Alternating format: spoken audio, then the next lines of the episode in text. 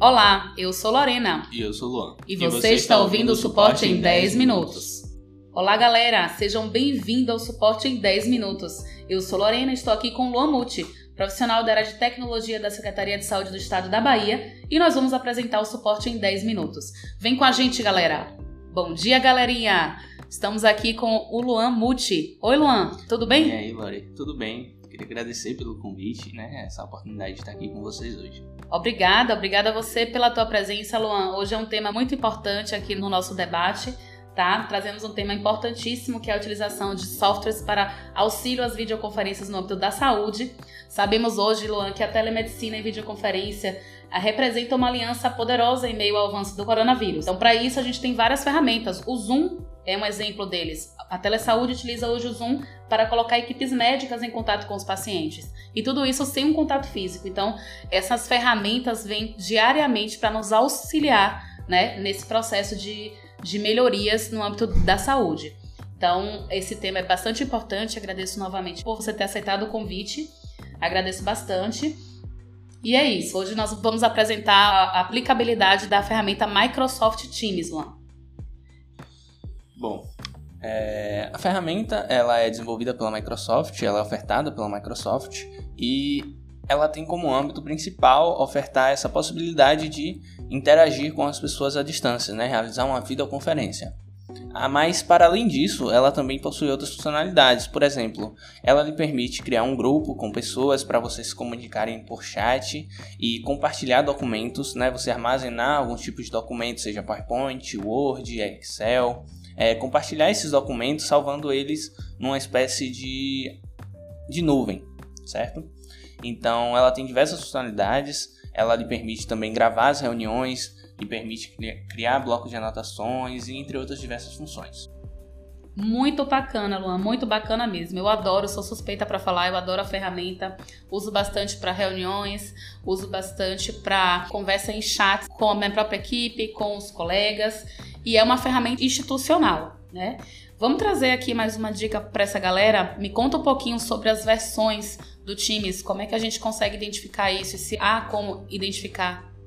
Então, é como se tem anteriormente, assim como o Outlook, o Teams ele é ofertado pela Microsoft.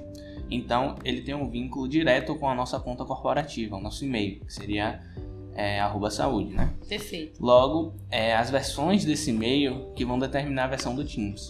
Claro que a gente tem três versões, o básico, o intermediário e o avançado, mas independente de qual seja, você vai ter acesso à ferramenta e às suas funcionalidades.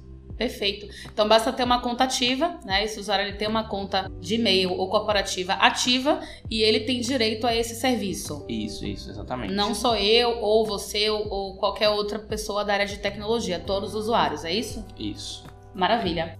Galera, vamos para a terceira dica. Eu achei muito legal o fato do Microsoft Teams a gente ter várias versões, né? Na verdade, versões não, várias possibilidades de poder utilizá-lo, não só se você tem uma conta, uma conta de e-mail básica, uma conta de e-mail intermediária ou avançada.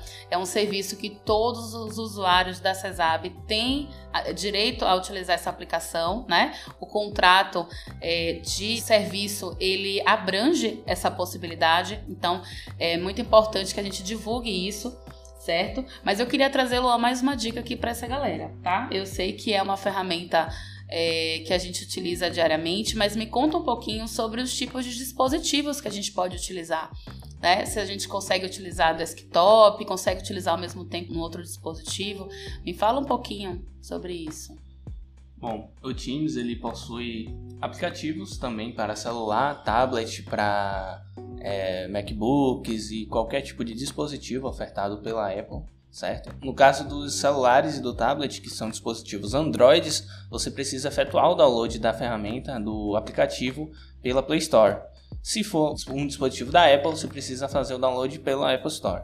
No caso do desktop, ele possui duas formas, que seria a web ou seja, pelo seu navegador, ou instalando o próprio aplicativo para o desktop. Perfeito. Eu acho que o fato da gente conseguir utilizar a ferramenta em mais de um dispositivo facilita muito para aqueles momentos que a gente não está é, no nosso ambiente de trabalho, né, Luan?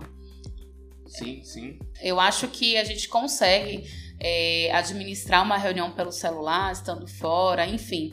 Eu acho que isso é uma coisa muito legal, a gente não fica só restrito ao ambiente corporativo.